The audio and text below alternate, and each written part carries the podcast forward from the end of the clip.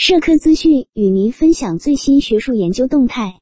大家好，欢迎收听中国社会科学网音频节目。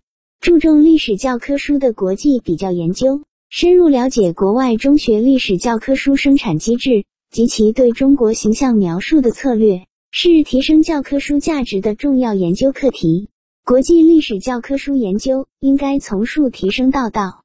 在华东师范大学历史学系。社会主义历史与文献研究院日前召开的历史知识生产与传播下的国家形象中学历史教科书研究的新视野学术研讨会上，华东师范大学历史学系教授杨彪提出，历史教科书的国际比较研究日趋重要，我们的视野不能仅停留在如何教学的技术层面，而应上升到为何生产这种历史知识的理论层面。为此，要注意历史学本身的认识问题。把握历史教育与历史学及教科书之间的复杂关联，并具备现实国际政治关怀。外国历史教科书里的中国，很大程度上是该国的他者镜像。四川师范大学历史与文化旅游学院副教授张丽娟认为，外国历史教科书中的中国形象所代表的并非真实的中国，而是他人想象中的文化他者。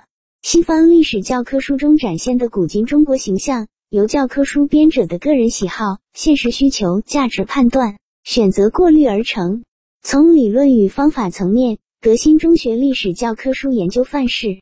华东师范大学历史学系教授孟中杰认为，面对当下的历史教科书研究热潮，研究者对某些问题要有更冷静的思考，应关注中学历史教科书的职责与边界是什么？我们能通过中学历史教科书的研究发现什么？如何突破现有研究路径等重要问题，研究者需结合历史性与共识性的视角，加强课堂教学的实证研究，进而发现各国历史知识生产与传播的不同特征。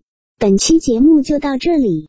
如果您想收听更多音频节目，获取更多学术资讯，请关注和订阅中国社会科学网。